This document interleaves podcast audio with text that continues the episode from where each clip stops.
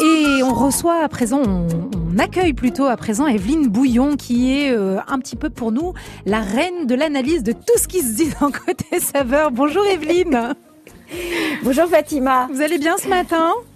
Oui, très bien, très bien. Je suis ravie d'être là. Bah écoutez, le, plaisir est partagé. Alors on a beaucoup parlé ce matin. On est allé à Auckland, on est allé à Taïwan, on a visité euh, tout plein de pays et justement les influences, qu'elles soient thaïlandaises, indiennes, japonaises ou encore coréennes, de la cuisine de soya.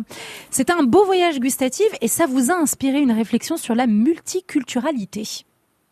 Et oui, parce qu'en fait, si on y réfléchit, on est tous le mélange de cultures différentes. Il suffit pour ça de regarder son histoire familiale.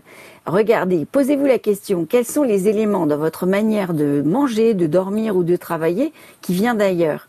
Votre grand-mère, par exemple, si elle est italienne, maghrébine ou mhm. allemande, qui vous chérissait, partageait avec vous sa culture. Donc sa cuisine, ses habitudes vous ont forcément donné un regard différent sur la vie. Ça peut être aussi vos voisins chinois qui ont partagé avec vous le mahjong ou qui étaient des voisins discrets, prévenants.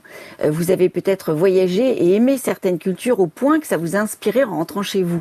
Donc toutes ces influences, elles ont des répercussions sur votre ouverture au monde et sur votre système de valeurs, c'est-à-dire sur ce sur quoi vous croyez en priorité. Alors le Covid a, ralenti notre appétit euh, à voyager, mais c'est le moment justement de reprendre le sac à dos, l'avion ou la voiture, c'est ce que vous nous dites.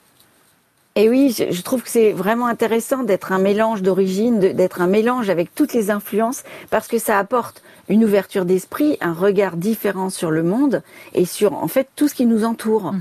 Donc quand on chérit cette multiculturalité en soi, on cultive à la fois la différence, on s'apporte aussi de la souplesse. Par exemple, une culture peut avoir plus de solutions qu'une autre.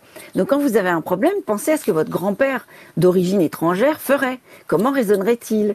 Et donc ça nous permet vraiment de comment dire d'être capable maintenant d'accueillir les Ukrainiens et de leur offrir un logement, des cours de langue et même une future intégration s'ils le désirent. Donc c'est vraiment une richesse d'être un pays comme ça. Oui, donc c'est pas moi qui vais vous contredire. En gros, pour conclure, vive la multiculturalité, c'est bien ça Exactement. on est, tous ça. multiculturels à notre façon, et puis même parfois sans avoir des origines, comme vous l'avez dit, en côtoyant d'autres personnes.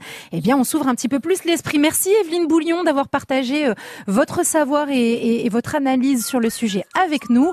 Euh, le laboratoire du bonheur, c'est chaque samedi, chaque dimanche, en votre compagnie. Bonne journée à vous, Evelyne. Bonne journée, à bientôt.